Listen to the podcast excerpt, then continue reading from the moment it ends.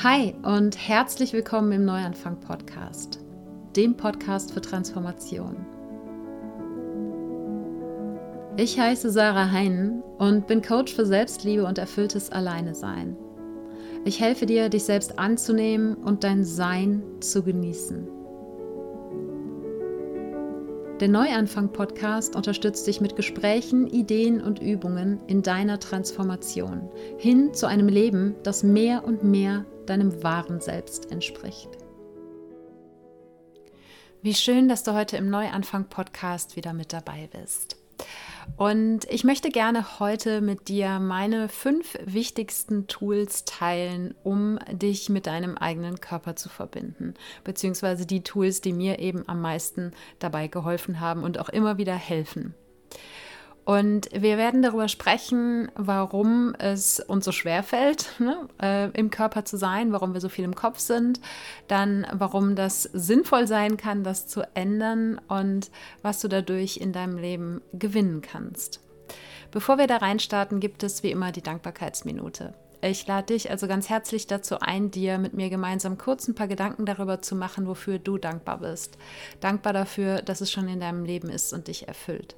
Das können Menschen, Dinge oder Erlebnisse sein. Das kann seit gestern, seit letztem Jahr oder schon immer in deinem Leben sein.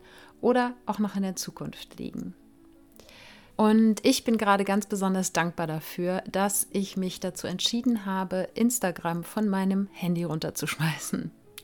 Ich habe das auch in der Vergangenheit schon mal gemacht, weiß aber, dass ich dann häufig auch auf die mobile Webseite gegangen bin, um da äh, rumzuscrollen. Und äh, jetzt ist es erst seit zwei, drei Tagen oder so, aber bisher gehe ich wirklich nur irgendwie morgens, mittags, abends einmal kurz über den Computer auf Instagram, um eben Nachrichten zu beantworten, Kommentare zu beantworten oder dann eben dort über die Webseite auch äh, einen Post zu machen. Ich habe bis jetzt nur einen gemacht seitdem, aber interessanterweise ist es der Post gewesen, der am meisten Interaktion in der letzten Zeit hatte. Ein Post, äh, in dem ich eben über mein Verhältnis zu Instagram geschrieben habe. Und es ist einfach so, dass ich natürlich Instagram nutze als Marketing-Tool für den Podcast und für mein Coaching, wobei das auch sehr ja, nachgelassen hat in den letzten Wochen und Monaten, weil ich gemerkt habe, dass Instagram mich irgendwie zunehmend nervt. Vor allen Dingen, weil weil ich selber gerade auch durch den Lockdown und die eingeschränkten Aktivitäten, die sich dadurch ergeben, ähm, selber viel zu häufig in diese Falle getappt bin, dass ich eben auf Instagram rumgescrollt habe und plötzlich war eine halbe Stunde oder auch länger vergangen. Und ich habe eben auch gemerkt, wie sehr ich wieder, und das ist ich glaube, man ist da nie vorgefeit. Da kann man noch so achtsam sein. Man muss wirklich echt richtig auf Zack sein und jeden Tag sich auf neue dafür entscheiden, äh, nicht in diese Vergleichsfalle reinzutappen. Ja, zu schauen, was machen die anderen und äh, gerade wenn es jetzt aufs Business bezogen ist, wer ist da wie erfolgreich und wer bringt welche Produkte auf den Markt und so weiter. Da ist es für mich eine sehr große Herausforderung, mich davon immer wieder zu distanzieren. Und deshalb habe ich mich jetzt erstmal dazu entschieden, ich habe keine Ahnung für wie lange, aber die App von meinem Handy runterzulassen und das heißt, ich mache auch gerade keine Instagram Stories mehr, die ja mir auch eh sehr auf die Nerven gegangen sind in den letzten Wochen und Monaten, weil ich das Gefühl hatte, ich muss irgendwie ständig auf Sendung sein. Es ist so wenig gewesen, was ich auf Instagram in den letzten Wochen als ja als Freude empfunden habe. Und das war so auch der Punkt, wo ich dann gesagt habe, okay, dann ist das jetzt mein Signal, dort mal eine Pause einzulegen. Ich werde weiter posten über den Podcast oder auch so, wenn ich Lust habe zu posten. Aber eben ansonsten werde ich dort nicht großartig aktiv sein. Klar, ich werde weiter Nachrichten beantworten und solche Dinge, aber ähm, werde versuchen, meine eigene Nutzung wirklich auf das Aller, Allernötigste einzuschränken. Und das Verrückte, und dafür bin ich eben unglaublich dankbar, ist, dass jetzt wirklich schon nach drei Tagen ich nicht nur spüre, dass ich plötzlich wieder mehr Zeit am Tag habe, was ja ganz logisch ist, sondern dass ich jetzt schon merke, dass meine Kreativität zurückkommt. Und äh, ja, dieses Learning hatte ich, glaube ich, letztes Jahr im August, als ich dort Pause gemacht habe, schon mal.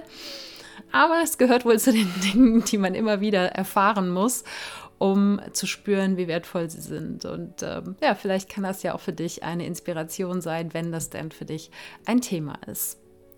Und das ist eigentlich auch schon unsere perfekte Überleitung, denn ich habe das Gefühl, dass auch Instagram oder auch andere Social-Media-Plattformen oder auch vermutlich Nachrichtenkonsum und ähnliches dazu beitragen, dass wir vor allen Dingen im Kopf unterwegs sind. Und genau darum soll es ja heute gehen, wie wir vom Kopf in den Körper kommen, wie wir dahin kommen, uns wieder mit unserem Körper zu verbinden. Und wir sind, und wenn ich von wir spreche, dann meine ich, ja, würde ich sagen, gefühlt jedenfalls den Großteil der westlichen Bevölkerung. Wir sind Kopfmenschen. Einfach weil wir inzwischen in einer Welt leben, in der auch die meisten Menschen den ganzen Tag mit dem Kopf arbeiten.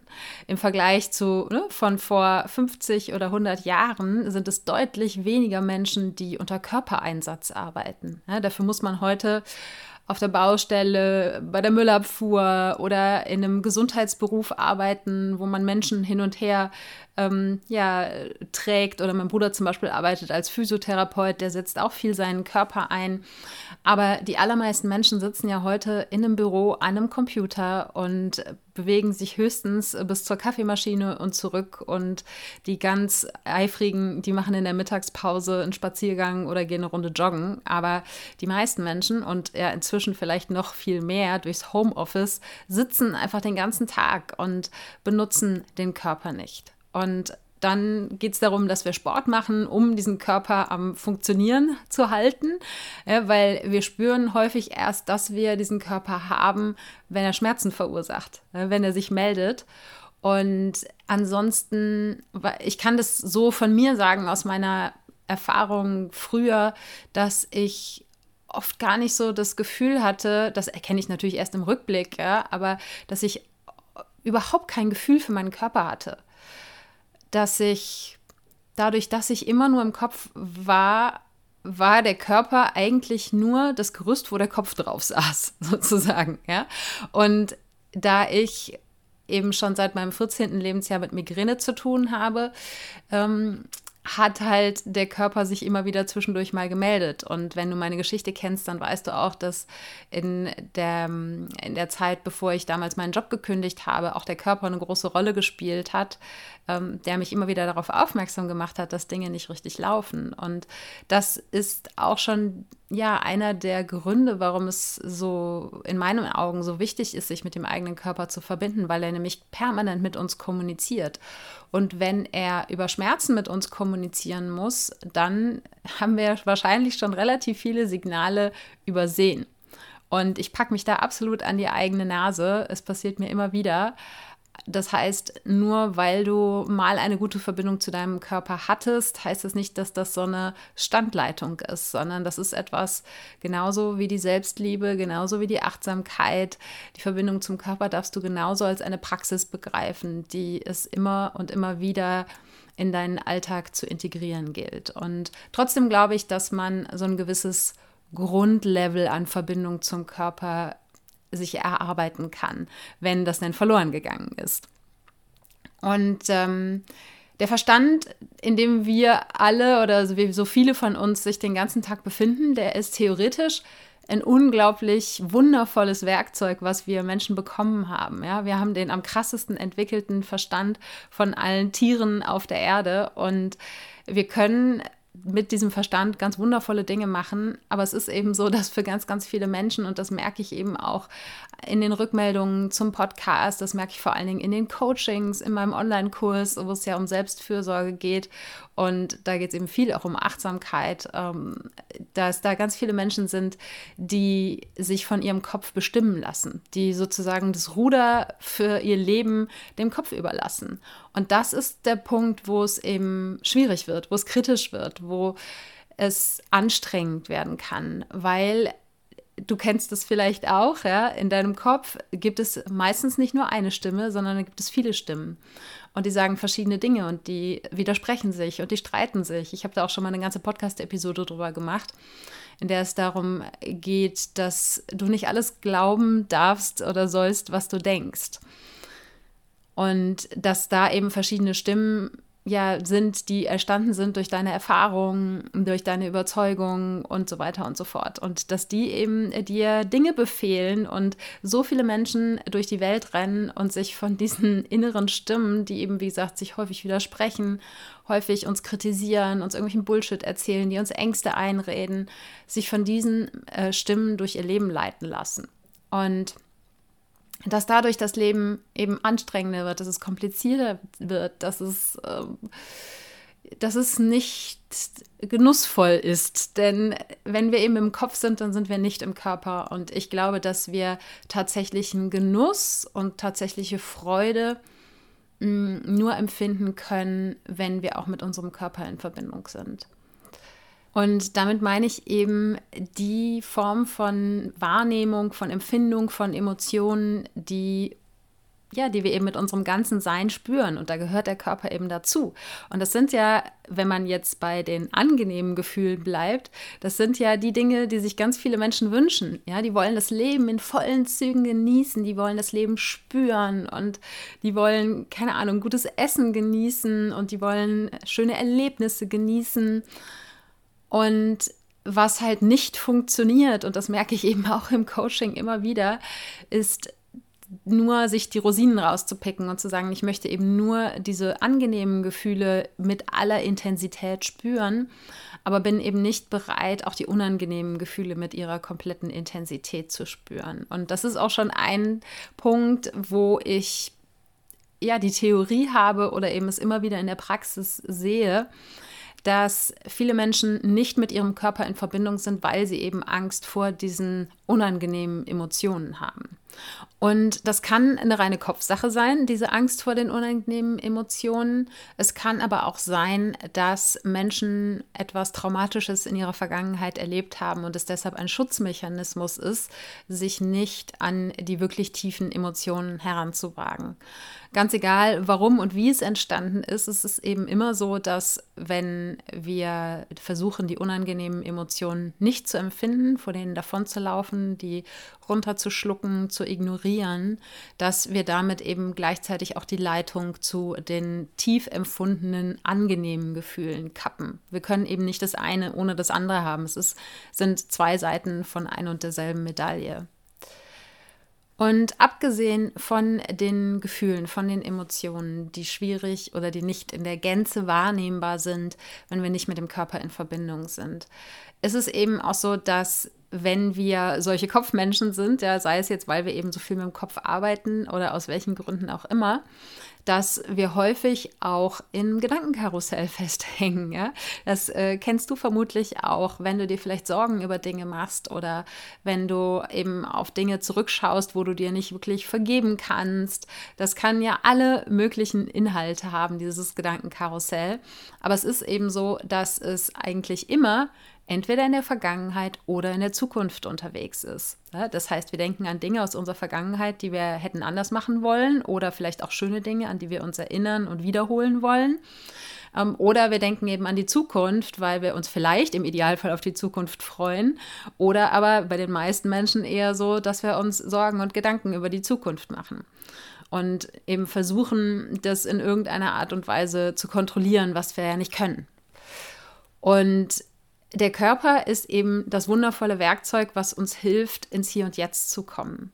dass wenn wir wirklich ins Spüren kommen, dann spüren wir nicht unbedingt in die Zukunft. Das machen wir höchstens, wenn wir in Verbindung mit Gedanken uns in die Zukunft spüren. Aber wenn wir wirklich im reinen Spüren im Körper sind, dann sind wir im Hier und Jetzt. Und im Hier und Jetzt ist in den aller, allermeisten Fällen alles okay. Weil wenn gerade nicht alles okay wäre, dann hättest du gar nicht die Kapazität, darüber nachzudenken, was in der Vergangenheit schiefgelaufen ist oder was in der Zukunft schieflaufen könnte, sondern dann würdest du deine Beine in die Hand nehmen und wegrennen, wenn gerade Gefahr besteht. Ja? Das heißt, wenn wir Angst haben, wenn wir uns Gedanken machen im negativen Sinne, dann ist das eigentlich immer, weil wir in der Vergangenheit oder in der Zukunft sind und weil wir eben nicht mit dem Körper verbunden und damit im Hier und Jetzt sind. Und ein anderer Punkt, wo mh, hm, der Verstand vielleicht eigentlich glaubt, dass er uns einen Service, einen Dienst erweist, aber uns, glaube ich, oft auch von Dingen zurückhält, ist der Punkt, dass unser Verstand ja immer nur auf gemachte Erfahrungen oder gelerntes Wissen zurückgreifen kann. Der Verstand kann nicht auf etwas zugreifen, was wir noch nicht in irgendeiner Form erlebt oder gelernt haben. Das heißt, es gibt einfach ganz, ganz viel da draußen, von dem dein, ich sag's jetzt einfach mal so, oder unser, ja, winzig kleiner Verstand nicht den Hauch einer Ahnung hat. Und das heißt auch, dass es ganz viel da draußen gibt, Sichtbares und Unsichtbares, wo unser Verstand nicht in der Lage ist, sich auszumalen, dass diese Dinge Teil unseres Lebens sein könnten. Ja, weil der Verstand eben immer vergleicht mit dem, was du bisher erfahren hast. Das heißt, wenn du in deinem Verstand oder mit deinem Verstand daran arbeitest, ein Leben zu kreieren, was du für ein großartiges Leben hältst, dann ist das vermutlich immer noch viel weniger, als das Potenzial eigentlich hergeben würde. Ich weiß nicht, ob es zu kompliziert formuliert ist, aber ähm, wenn ich mir jetzt ein Vision Board mache, ja, ein schönes, ähm, eine schöne Collage aus Bildern, die aus Zeitschriften kommen, dann sind es Dinge, die fotografiert oder vielleicht sogar gemalt worden sind. Ähm, aber es sind Bilder, die von Menschen eingefangen worden sind. Und dann arrangiere ich das und schaue, ob das Dinge sind, die mich ansprechen, die für mich eine Möglichkeit darstellen, die für mich das Äquivalent eines erstrebenswerten, erstrebenswerten Lebens sind. Und erschaffe mir damit sozusagen mein Traumleben. Aber es ist immer noch was, wo ich mich im Rahmen dessen bewege, was ich für möglich halte. Ich bin aber überzeugt davon, dass es außerhalb dieses Rahmens dessen, was ich für möglich halte, noch viel, viel mehr gibt, was ich einfach noch nicht kenne. Und dass ich diese Dinge nur erfahren kann, wenn ich offen dafür bin, mich auf das Leben einzulassen. Und dafür ist der Körper meiner Ansicht nach eines der wichtigsten oder das wichtigste Instrument. Wenn wir eben nicht uns von unserem Verstand leiten lassen in der Gestaltung unseres Lebens, sondern wenn wir uns von unserer Intuition, und die sitzt für mich im Körper, von unserer Intuition leiten lassen, unsere Intuition einsetzen, um Entscheidungen zu treffen. Und dass wir nur so die Chance haben, auch Dinge zu erfahren in unserem Leben, die eben jenseits unserer Vorstellungskraft liegen. Weil wie gesagt, ich halte unseren Verstand für wundervoll und für ein geniales Tool, aber er hat halt auch sehr, sehr krasse Grenzen. Und was anderes, was dadurch passiert, dass unser Verstand eben nur auf gemachte Erfahrungen zurückgreifen kann, ist, dass sich Muster immer und immer wiederholen.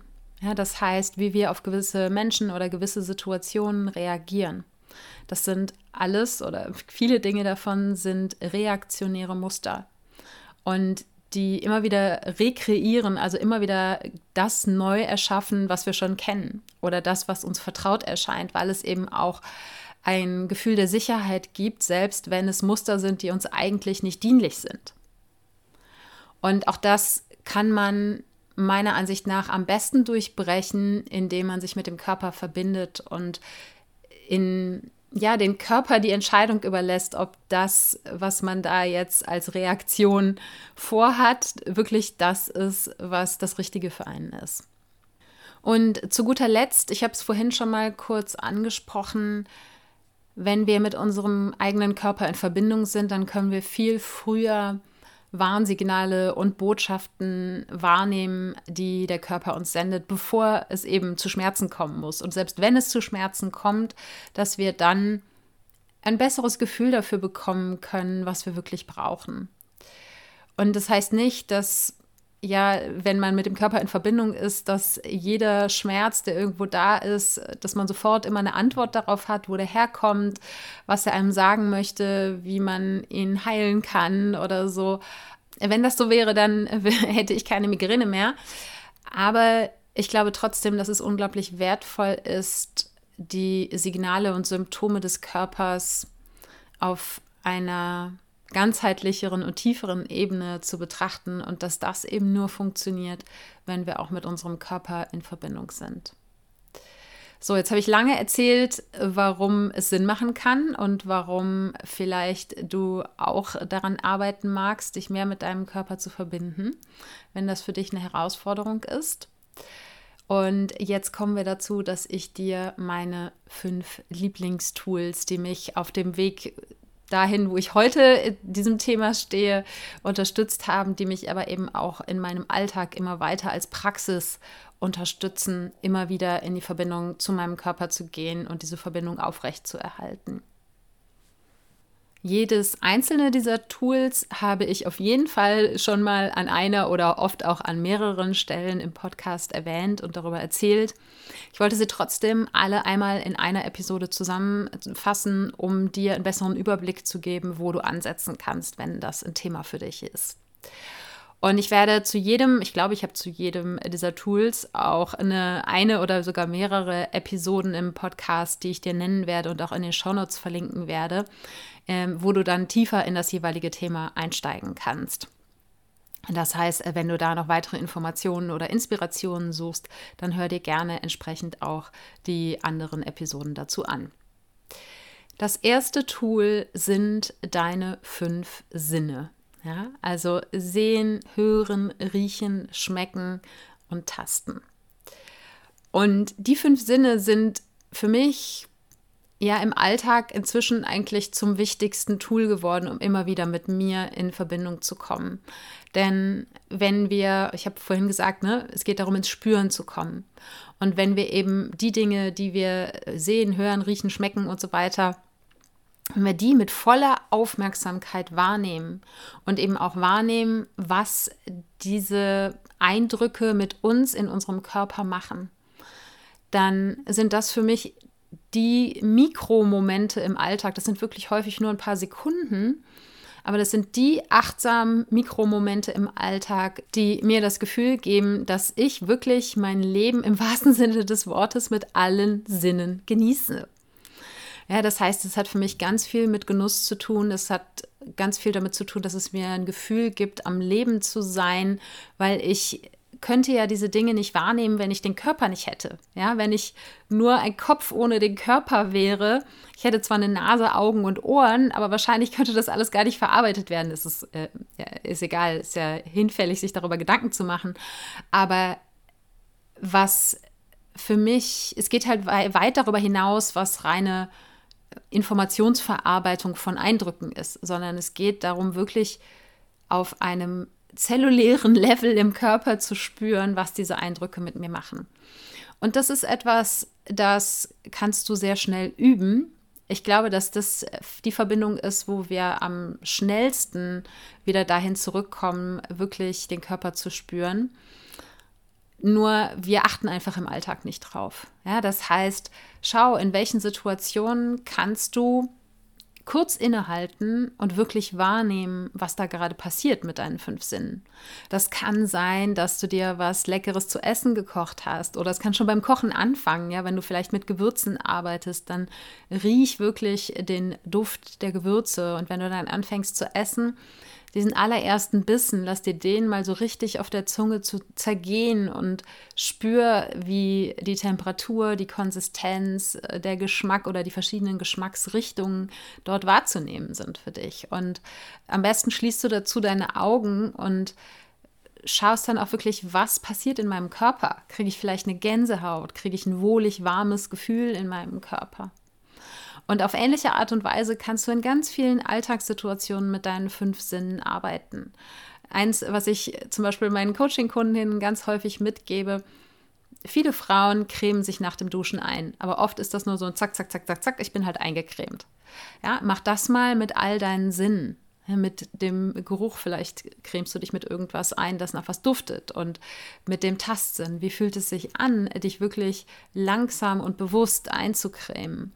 Und ja, wie sieht deine Haut aus? Arbeite mit all deinen fünf Sinnen. Und da gibt es in jedem Punkt in deinem Alltag gibt es ganz, ganz viele Möglichkeiten, wo du deine fünf Sinne bewusst einsetzen kannst. Du setzt sie ja eh die ganze Zeit ein. Die Frage ist nur, wie bewusst ist es und wie sehr ist es mit der Empfindung in deinem Körper verbunden. Und dazu gibt es auf jeden Fall eine Übung, die ich auch sehr gerne nutze, die mir unglaublich schnell dabei hilft, von, ja, von meinem Kopf zurück in den Körper zu kommen. Es sind diese Mikromomente, aber manchmal, wenn ich so wirklich richtig tief im Gedankenkarussell drinne bin, ich so richtig abgespaced bin quasi im Kopf, dann nutze ich die 5-4-3-2-1-Übung. Und die ist abgeleitet von der Übung, die auch zur mm, ja, akuten Notfallbehandlung bei Panikattacken eingesetzt wird. Aber es ist sozusagen eine, eine, eine Abwandlung davon.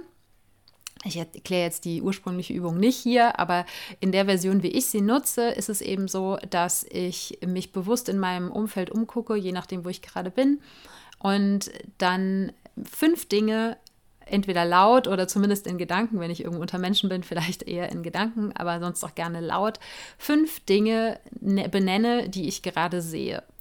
Dann vier Dinge berühre, die ich gerade spüren kann oder zumindest benenne, die ich spüren kann. Zum Beispiel, wenn ich den Wind im Gesicht habe oder so. Wenn ich draußen spazieren bin, dann kann ich den Wind nicht anfassen, aber ich kann mir innerlich beschreiben oder auch laut sagen, wie ich den Wind in meinem Gesicht spüre.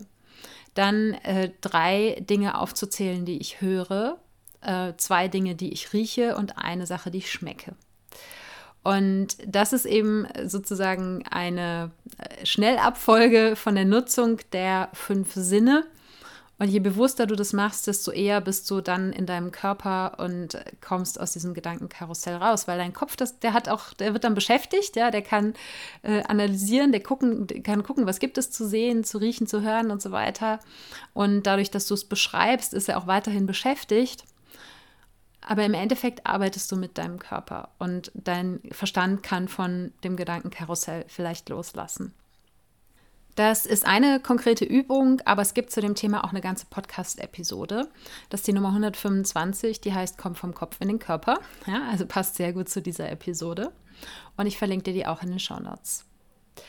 Kommen wir zum zweiten Tool. Das zweite Tool ist das, was ich achtsame Bewegung nenne. Die wichtigste Form dieser achtsamen Bewegung ist für mich das Yoga. Es können aber auch andere Dinge sein. Es kann auch ein Spaziergang in der Natur sein. Mm, es kann vielleicht auch mm, Pilates, Tai Chi, Qigong äh, oder ne, solche Dinge sein. Ich glaube, der wichtige Unterschied oder das, was für mich den wichtigen Unterschied ausmacht, ist, dass der Körper der Fokus ist und dass der Körper, dass ich mit dem Körper arbeite, dass ich nicht nur den Körper als ein, als ein Vehikel benutze, ja, sondern äh, oder dass ich zum Beispiel bei einer anderen Sportart, wenn es jetzt irgendeine Ballsportart ist oder so, dann liegt der Fokus nicht auf deinem eigenen Körper, sondern ist der, ist der Fokus vielleicht auf deinen ähm, Mannschaftskameraden oder Kameradinnen oder auf dem Ball. Ja. Äh, das meine ich, das ist für mich der Unterschied zwischen achtsamer Bewegung und Sport im weitesten Sinne. Und bei diesem Fokus auf den Körper geht es eben darum, wirklich wahrzunehmen, was durch die Bewegung in deinem Körper passiert. Und beim Yoga war es für mich eben so, also in der Entwicklung, ich mache jetzt seit, ich glaube, sechs Jahren oder so regelmäßig Yoga. Mm, am Anfang habe ich nur gekämpft, ja, irgendwie klarzukommen mit den Positionen und dann irgendwann nur Position und Atem und so. Aber ich glaube, so nach zwei Jahren, vielleicht, ich kann es nicht mehr genau sagen, gab es so einen Punkt, wo ich mich wirklich anfangen konnte, darauf zu konzentrieren, ja die Koordination in meinem Körper nicht nur als eine Herausforderung zu sehen, sondern wo ich wirklich anfangen konnte, das zu genießen und wo ich auch mit den abstrakten Beschreibungen, die man von Yogalehrern häufig bekommt, anfangen konnte, etwas, ja, etwas rauszuziehen, das zu verstehen. Und wenn dann zum Beispiel gesagt wird, ja, zieh energetisch deine Beine aufeinander zu, in der Position, wo man das Gefühl hat, ich kann meine Beine nicht aufeinander zu bewegen. Oder wenn häufig auch im Yoga mit, damit gearbeitet wird, gewisse Körperteile zu spüren, dann konnte ich das am Anfang auch nicht. Aber auch das hat sich mit der Zeit entwickelt, weil für mich das Yoga oder eben für mich die andere Alternative, da muss ich aber dann auch sehr ähm, ja, daran arbeiten, dass ich das wirklich achtsam mache, ist das Spazierengehen. Deshalb gehe ich nicht joggen, sondern ich gehe spazieren, bin auch flott meistens unterwegs, aber trotzdem zu spüren, was passiert in meinem Körper beim Laufen. Ja? Wie fühlen sich meine Füße an? Was mache ich mit meinen Armen? Ist mein Rücken verkrampft oder entspannt? Wie ist mein Gesicht? Ja? Diese Dinge wahrzunehmen das ist für mich eine andere Form, wie ich mit dem Körper mich fokussiert und achtsam bewegen kann. Aber vielleicht gibt es für dich auch noch andere Varianten davon.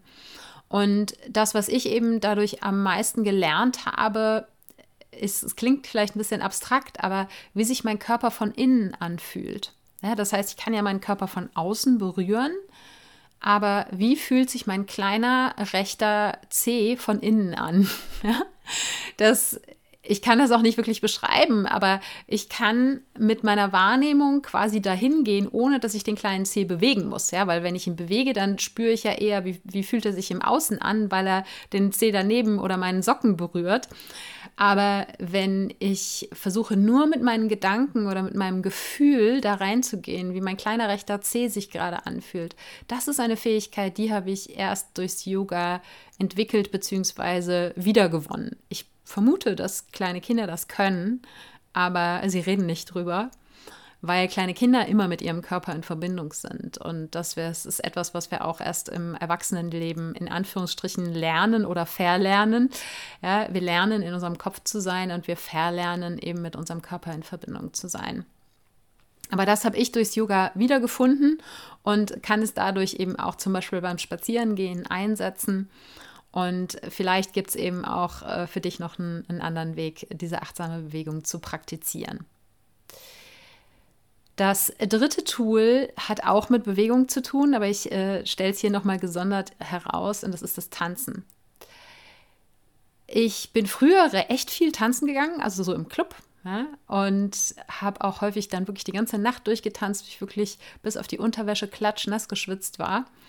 Und als ich aufgehört habe, in Clubs zu gehen, weil ich aufgehört habe, Alkohol zu trinken und es mir dann alles sehr auf den Senkel ging und im Moment geht es sowieso nicht, äh, Corona bedingt, da ist das Tanzen so ein bisschen verschwunden. Und es war auch so, dass ich früher nur tanzen konnte, wenn ich wirklich einen Intus hatte, ja, wo ich eben die Stimmen in meinem Kopf, da sind wir wieder bei der Verbindung von Kopf und Körper, die Stimmen in meinem Kopf, die mir gesagt haben, das sieht peinlich aus, das ist albern oder was denken die anderen oder sowas, ja, dass ich die abschalten konnte. Und das ist natürlich, ist es besser geworden mit dem Alter und äh, mit der Akzeptanz des eigenen Körpers und damit differenzierter drüber nachzudenken oder eben nicht mehr drüber nachzudenken, was die anderen von einem halten.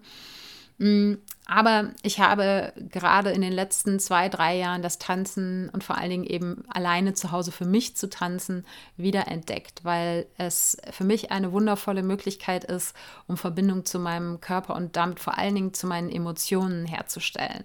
Sei es, dass ich Emotionen die sich so festhängend anfühlen, mit dem Tanzen in Bewegung bringen kann und dann auch loslassen kann oder überhaupt erst richtig wahrzunehmen, was ist da eigentlich gerade da an Emotionen. Das funktioniert für mich in beide Richtungen. Und da ist natürlich die Musik ein, ein unglaublich wertvoller Partner, denn Musik erreicht uns an, an einer Stelle in uns, in unserem Körper, vielleicht auch ein Stück weit eben in unserem Gedächtnis, die ganz eng mit Emotionen verknüpft ist. Vielleicht kennst du das auch, dass wenn du irgendeinen ganz bestimmten Song von vor zehn Jahren hörst oder sowas, dass du sofort in diese Erinnerung zurückgebeamt wirst und eben nicht nur auf einer rationalen Ebene, sondern dass du es wirklich, dass du spüren kannst plötzlich, wie es damals war. Und das, glaube ich, kann man sich wunderbar zunutze machen oder ich mache es mir jedenfalls zunutze, dass ich über Musik an meine Emotionen herankomme in Verbindung mit Tanzen weil die Bewegung dazu beiträgt, dass eben diese Emotionen in Bewegung kommen. Und dass sie dann, wie gesagt, sich entweder auch erstmal zeigen und ausdrücken dürfen und dann aber auch wieder gehen dürfen, wer sie loslassen kann. Und da ist das Tanzen für mich eine wunderbare Unterstützung. Das heißt, bei mir sieht das meistens so aus, ich mache mir Musik an, Stöpsel in die Ohren und tanze alleine durch die Wohnung. Und äh, ja, dance like nobody's watching. Äh, ne? Scheißegal, ob jetzt gerade jemand durchs Fenster zuguckt oder nicht. Einfach machen. Und ähm, wenn du mehr über das Tanzen erfahren möchtest, dann gibt es dazu ein Interview mit der lieben Simone Stocker, was ich hier im Neuanfang Podcast geführt habe, die eben dort auch eine professionelle Ausbildung gemacht hat, wie wir das Tanzen eben einsetzen können, um uns ja mit uns selbst zu verbinden, uns mit unserer Weiblichkeit zu verbinden oder eben grundsätzlich mit der Körperlichkeit zu verbinden. Und auch die äh, Episode werde ich dir natürlich in den Shownotes verlinken. Kommen wir zum vierten Tool. Und davon rede ich wirklich äh, ziemlich häufig, auf jeden Fall im Coaching, ich glaube hier im Podcast auch, oder zumindest gab es auch eine Zeit, wo das sehr intensiv Thema war. Und das ist dein Atem. Dein Atem ist, oder der Atem ist generell für die meisten Menschen die einzige Körperfunktion, die wir aktiv beeinflussen können. Ja, du kannst nicht über deinen Willen deine Verdauung beeinflussen oder deinen Herzschlag regulieren. Es soll ja Menschen geben, die das können, aber es erfordert sehr intensives Training. Aber deinen Atem kannst du jetzt sofort beeinflussen. Und den Atem als Verbindung zum Körper zu nutzen, das mache ich eigentlich immer über eine tiefe Bauchatmung. Denn es ist so, wenn wir Menschen gestresst sind, dann atmen wir eigentlich eher flach oben in die Brust rein und wenn wir entspannt sind, dann atmen wir tief in den Bauch rein. Und für mich ist diese tiefe Bauchatmung das Synonym dafür, mich auf schnelle Art und Weise mit meinem Körper zu verbinden. Und das ist auch etwas genauso wie die Arbeit mit den fünf Sinnen, was ich fest in meinen Alltag integriert habe, dass ich manchmal, wenn ich merke, hey, irgendwie bin ich bin ich verspannt oder bin ich irgendwie nicht so ganz da, dass ich dann schon ganz automatisch diese tiefe Bauchatmung für ein paar Atemzüge praktiziere und ich aber auch tatsächlich inzwischen einen Großteil meines Alltags eh in der Bauchatmung bin ich würde nicht behaupten immer, aber ich immer wenn ich oder sehr häufig, wenn ich darauf achte, äh, dann merke ich, ah, ich atme eh schon gerade in den Bauch rein. Aber das ist auch eine Trainingssache. Aber eine Sache, die ich zum Beispiel jetzt angefangen habe zu nutzen ähm, durch Corona, ich habe mich immer so wahnsinnig darüber aufgeregt, wenn ich draußen unterwegs war, spazieren war, dass so viele Einwegmasken in der Gegend rumliegen. Und ich mir gedacht, ich kann jetzt nicht alle aufsammeln, sonst mache ich den ganzen Tag nichts anderes mehr als Einwegmasken aufsammeln und habe dann mir überlegt, statt mich darüber aufzuregen, dass ich jedes Mal, wenn ich eine Maske auf irgendwo rumliegen sehe, dass ich tief ein- und ausatme in den Bauch, um mir bewusst zu machen, dass ich dankbar dafür sein kann, dass ich tief ein- und ausatmen kann. Ja? Menschen, die an Corona erkrankt sind, denen fällt das schwer. Ich bin dankbar dafür, dass ich es kann und es ist gleichzeitig ist es ein, äh, ein Gegenstück dazu, sich aufzuregen, ja, sondern eben eher Entspannung in den Körper zu bringen, als Anspannung in den Körper zu bringen. Und gleichzeitig auch eben immer wieder ein Moment, der mich zu mir und zu meinem Körper zurückbringt.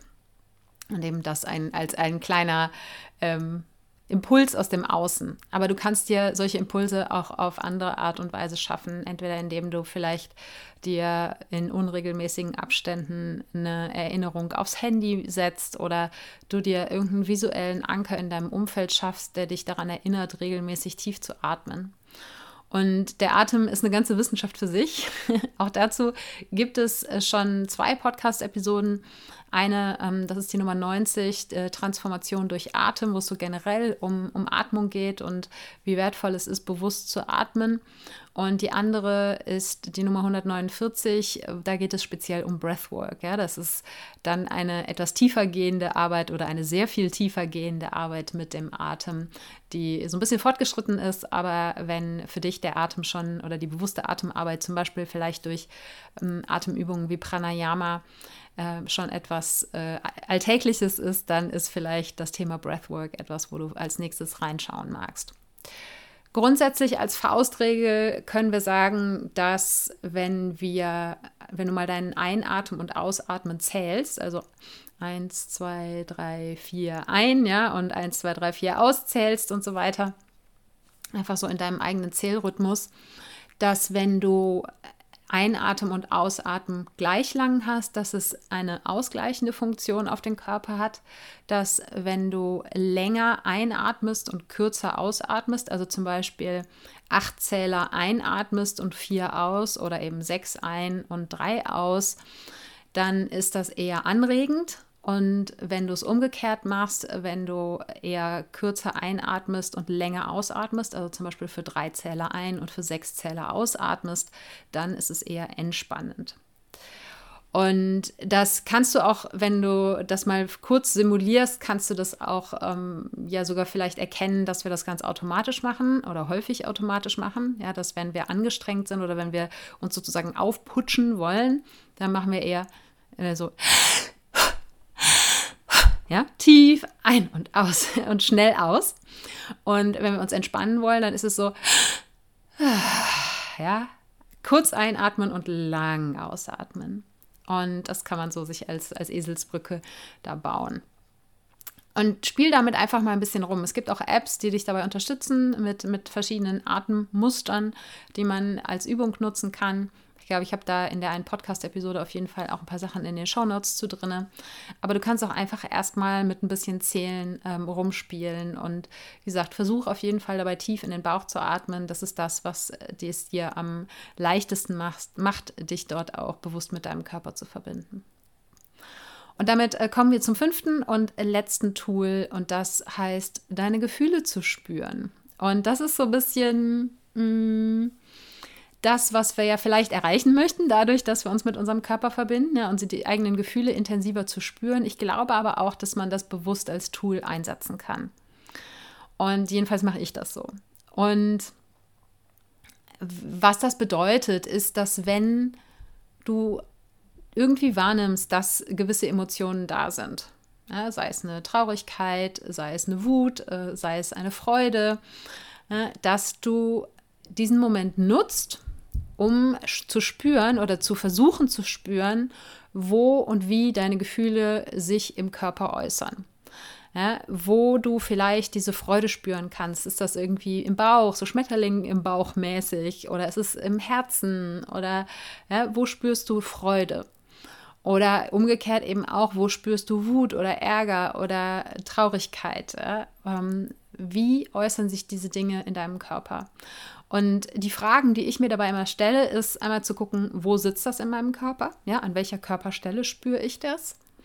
Dann sich damit zu beschäftigen, und das ist für mich auch eine Technik, um mit Gefühlen wertfrei umzugehen. Wie sieht dieses Gefühl aus? Ja, hat das irgendwie eine Konsistenz? Ist das hart? Ist das weich? Ist es flüssig? Ähm, ist das vielleicht Qualm oder Rauch? Ja? Äh, und welche Farbe hat es? Ist es schwarz? Ist es weiß? Ist es orange? Ist es hell? Ist es dunkel? Welche Oberflächenstruktur hat es? Ist es rau? Ist es glatt? Ist es stachelig? Ja? Ähm, so als wenn du einen Gegenstand in der Hand halten würdest, den du noch nie gesehen hast und den du versuchst zu beschreiben. Und wenn du diese Technik nutzt, um die Gefühle in deinem Körper wahrzunehmen, dann geht es auch gar nicht darum zu sagen, das ist jetzt Wut oder Freude, sondern zu schauen, wie kann ich das Gefühl beschreiben, eben ohne diese Labels zu benutzen. Und es ist eben eine Technik, um die Gefühle wahrzunehmen, aber ich glaube eben auch eine Technik, mit der man umgekehrt trainieren kann, den Körper wahrzunehmen. Und das habe ich genauer beschrieben, auch schon in, in einer Podcast-Episode. Es gibt, glaube ich, zwei ja, Podcast-Episoden rund um das Thema Gefühle. Auch die werde ich dir in den Shownotes verlinken. Und das waren sie, die fünf Tools, die ich nutze, um mich regelmäßig mit meinem Körper zu verbinden und die mich darin unterstützen, eben den Körper dann auch einsetzen zu können, zum Beispiel um Entscheidungen zu treffen mit meiner Intuition, um wirklich spüren zu können, was mein Körper braucht, was meine Seele braucht, um aus dem Herzen heraus leben zu können und eben weniger aus dem Verstand heraus zu leben. Und bei all diesen Tools kann ich dir nur sagen, bleib dran. Es sind alles keine Wundertools, ja. Gut, die Arbeit mit den fünf Sinnen finde ich schon, wenn man das regelmäßig in seinen Alltag integriert bekommt, dann grenzt das schon fast an ein Wunder. Ja, dann spürt man das Leben einfach schon viel, viel mehr.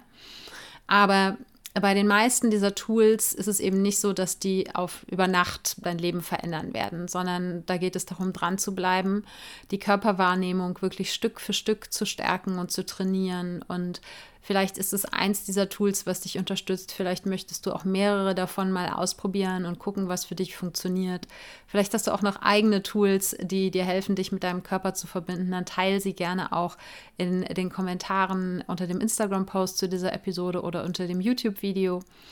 Und bleib da, wie gesagt, dran. Es lohnt sich so dermaßen, weil mein Leben ist sehr, sehr viel reicher geworden dadurch, dass ich wieder mehr mit meinem Körper in Verbindung bin. Und ich merke immer, wenn ich so Zeiten habe, wie eben jetzt am Anfang in der Dankbarkeitsminute beschrieben, ne, durch zu viel Instagram-Konsum oder durch andere zu viele Einflüsse von außen. Das können auch qualitativ hochwertige Einflüsse sein, ja, dass ich gute Bücher lese, gute Podcasts höre, aber manchmal einfach so eine Übersättigung da ist, dass mich dazu führt, dass ich einfach viel zu viel im Kopf bin und dass wenn ich sowas bemerke, es äußert sich bei mir meistens dadurch, dass ich eben ja fahrig bin und irgendwie unzufrieden und äh, anfange irgendwie an mir und an meinem Leben rumzumäkeln. Das sind meistens die Momente, wo ich eben nicht mehr mit meinem Körper in Verbindung bin und wo ich dann wieder bewusst etwas unternehme, um mich mit mir selbst zu verbinden. Aber ich bemühe mich eben, dass all diese Tools äh, mal mehr, mal weniger intensiv ähm, Teil meines Alltags sind. Und das ist für mich auch so das größte Geheimnis, das nicht zu so ja, einzigartigen, besonderen Events zu machen und das, keine Ahnung, wie eben so einmal im Monat Yoga zu machen oder äh, alle fünf Tage mal bewusst zu atmen, sondern es geht viel, viel mehr um diese winzig kleinen Mikromomente, die ich ganz am Anfang schon beschrieben habe, ähm, die dann in der Summe dir das Gefühl geben, dass du das Leben eben viel mehr genießt und dass du viel mehr im Spüren bist und weniger eben im Kopf, der wie gesagt meistens in der Vergangenheit oder in der Zukunft hängt und in den seltensten Fällen auf positive Art und Weise und dass eben das Leben viel mehr Spaß machen kann, wenn man es mit dem Körper lebt und nicht den Körper nur als ein Vehikel für den Kopf nutzt. Ich hoffe, du konntest aus dieser Episode ein paar Inspirationen äh, zu dem Thema für dich mitnehmen. Lass mich gerne wissen, ob und was du ausprobiert hast und wie dich das verändert hat, wie das deine Wahrnehmung verändert hat. Und ähm, wie gesagt, wenn das nicht klappt, das habe ich vorhin schon mal gesagt, kann es sein, dass vielleicht tatsächlich Dinge da sind in deiner Vergangenheit, wo dein Körper als Schutzfunktion sagt, nee, hey, mit, ich gehe nicht richtig mit dir in Verbindung, ja, wo da vielleicht so eine unsichtbare Mauer ist, wenn du das Gefühl hast, dass du wirklich diese Dinge schon länger ausprobierst und du kommst da irgendwie nicht in die wirkliche Verbindung, nicht so richtig ins Spüren, was deinen eigenen Körper angeht dann ist das vielleicht ähm, ein, ein Hinweis, äh, sich da mal professionelle Hilfe zu suchen, um zu schauen, vielleicht gab es einfach Dinge in meiner Vergangenheit, die traumatisch für mich und meinen Körper waren und wo mein Körper heute es eben als Schutzfunktion nutzt, dass ich das nicht alleine ähm, ja, mir anschaue, diese Wunden, diese alten Wunden, die vielleicht auch unbewusst sind, die wieder aufzureißen. Ja, das heißt, äh, trainiere dich da drin in der Verbindung zum Körper und wenn du es schon länger probiert hast und das Gefühl hast, es gibt wirklich gar keine Fortschritte, dann hol dir da auch sehr, sehr gerne Unterstützung. Und das soll es gewesen sein zu dem Thema. Und äh, ich werde dir, wie gesagt, all diese verschiedenen Episoden, die tiefer auf die einzelnen Tools eingehen, in den Shownotes verlinken. Und die Shownotes findest du unter sarah-heinen.de slash Episode 202. Ich danke dir von Herzen für deine Aufmerksamkeit und Zeit und freue mich, wenn wir uns auch nächsten Sonntag wieder hören. Wenn du konkrete Schritte in eine achtsame und liebevolle Beziehung mit dir selbst gehen möchtest, dann empfehle ich dir meinen Kurs Das Einmaleins der Selbstliebe, für den du dich kostenfrei auf meiner Webseite anmelden kannst. Die findest du unter sarah-heinen.de und Sarah ohne H geschrieben. Dort hast du auch die Möglichkeit, dir einen Termin für ein unverbindliches Erstgespräch mit mir zu buchen, wenn du dir mit einem Coaching Unterstützung für deinen Weg holen möchtest. Und jetzt wünsche ich dir einen Tag voller Wunder und schicke dir eine Riesenportion Mut für deine Transformation. Fang an zu wachsen und blüh auf.